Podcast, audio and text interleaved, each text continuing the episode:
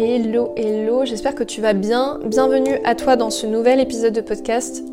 Je m'appelle Laura Ballot, je suis coach en confiance en soi et en communication orale et je suis aussi spécialisée sur l'hypersensibilité et la gestion des émotions.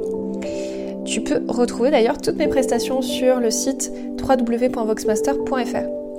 Dans ce podcast, j'avais à cœur de te partager des stratégies pour retrouver ta puissance d'action. Parce que je pense que c'est vraiment clé. En fait, pour moi, tu peux te situer dans deux attitudes différentes. Et c'est vraiment toi qui as le choix de choisir l'une ou l'autre. C'est vraiment en fonction des choix que tu vas faire.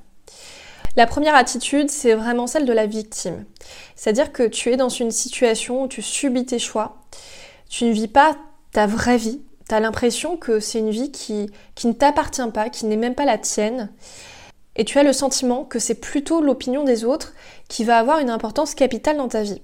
Ce qui te mène à des choix qui ne te correspondent pas tout à fait, forcément, où tu vas répondre à des impératifs sociétals parce qu'il faut gagner de l'argent, parce qu'il faut euh, avoir une certaine stature ou je sais pas quoi, à des valeurs qui finalement sont peut-être même pas les siennes. Et pour moi, tu as aussi le mode acteur. Le mode acteur, c'est ce pouvoir d'action que tu as de vraiment vivre ta vie et de faire tes propres choix et d'en assumer également la responsabilité. Ce que je vais te proposer dans ce podcast, c'est d'avoir trois stratégies d'activation pour te permettre de passer vraiment de l'un à l'autre. La première stratégie d'activation que je vais te proposer, ça va être déjà de te libérer du regard des autres. Tu sais, c'est un peu comme si tu avais un curseur, moi versus les autres, et où est-ce que tu places le curseur entre les deux? La personne qui place le curseur totalement du côté des autres, bah finalement ça va être une personne qui ne va pas vivre sa propre vie, qui va toujours dépendre de l'opinion des autres et qui va avoir une estime d'elle-même qui va toujours dépendre des autres. Et c'est pour ça qu'on peut craindre énormément le jugement des autres, parce que finalement, si je place tout l'estime que j'ai de moi entre les mains des autres, bah c'est eux qui sont aux commandes de ma vie, c'est plus moi. Parce que je recherche tellement l'amour des autres que je vais leur donner un pouvoir extrême sur ma vie. Et l'objectif, vraiment, ça va être de reprendre ce pouvoir, de réussir à m'aimer et à faire vraiment mes choix, ces choix qui me correspondent profondément. Parce qu'on est tous singuliers, on a tous notre individualité.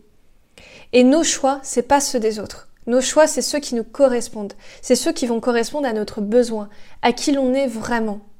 Et quand j'arrive progressivement à m'écouter moi, à écouter ce que je suis, ce qui boue là au fond de moi, c'est là où j'arrive vraiment à m'affirmer, à rayonner aux yeux des autres et à faire mes choix. Et souvent, on a peur dans ce process de décevoir les autres, de perdre leur estime, etc. Alors qu'au contraire, c'est quand j'arrive à m'affirmer, que là, je vais aussi faire comprendre aux autres que j'ai une vraie valeur et que je vais aussi les amener vraiment à me respecter. Pour moi, la deuxième stratégie qui va être super importante, ça va être aussi de te focuser sur ce sur quoi tu peux agir. Ce qui implique de te libérer du contexte, de ne pas focaliser ton énergie sur des choses qui sont relatives à ton contexte. Pourquoi je te dis ça? Parce que ton contexte, alors peut-être que tu peux agir dessus, et si c'est le cas, très bien, mais peut-être que tu as des choses sur lesquelles tu ne peux pas agir, et ça sert à rien de, concentrer ton énergie là-dessus. Ça va juste te provoquer des frustrations, de la colère, etc. Par exemple, par rapport à la crise notamment du corona, moi c'est vrai qu'au départ j'étais dans une attitude très en mode résistance. J'étais très... Euh, oui, très euh, dans ce truc, mais il nous prive de nos libertés, etc. Machin, je suis pas contente. Et je restais au stade de la plainte, parce qu'en soi, je pouvais rien faire d'autre. J'avais aucun moyen d'action. Et je sais que pour moi, c'était vraiment source de frustration de ne pas pouvoir réellement agir. Et je savais très bien que j'allais pas non plus me lancer en politique. Et j'ai appris justement à lâcher prise, à me dire, ok, le contexte, il est donné, il est présent. Maintenant, sur quoi est-ce que je peux agir moi? Quelle va être ma capacité d'action là-dedans? Le contexte, il est là, je ne peux pas le changer. Maintenant, qu'est-ce que je peux faire moi à mon niveau?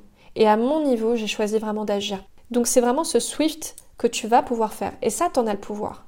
Troisième point qui est essentiel aussi, c'est de prendre la responsabilité de nos choix et de leurs conséquences. C'est-à-dire que je suis responsable de mes succès. Et ça, c'est super important, notamment si j'ai peu d'estime de moi. Souvent, c'est aussi ça. C'est que j'ai toujours des succès, des choses qui m'arrivent qui sont géniales et où je vais me dire, c'est grâce à d'autres personnes que moi. C'est pas moi qui ai généré ce succès, euh, c'est les circonstances. Où je peux même déléguer mes succès parce que, parce que je vais manquer de confiance en moi. Donc c'est vraiment prendre la mesure aussi de tous les succès qui t'arrivent et t'en as certainement plein, mais même au quotidien, des petits succès que tu peux célébrer et qui sont géniaux et dont tu peux être vraiment fier. Donc célébrer tes succès. Et quand tu vas rencontrer des échecs, même si je déteste ce mot, c'est aussi d'en prendre la responsabilité. Pourquoi? Pour aller chercher en toi ou même dans la situation, qu'est-ce que je peux améliorer? Pourquoi est-ce que, pourquoi est-ce que j'ai eu cette difficulté? Qu'est-ce que je peux fluidifier aussi? Par exemple, très concrètement, imaginons j'ai fait un événement qui n'a pas du tout fonctionné. Et ça a été le cas pour moi. À un moment, j'avais fait un événement, j'avais eu zéro participant. Et vraiment, j'étais super frustrée et je comprenais pas pourquoi ça n'avait pas fonctionné.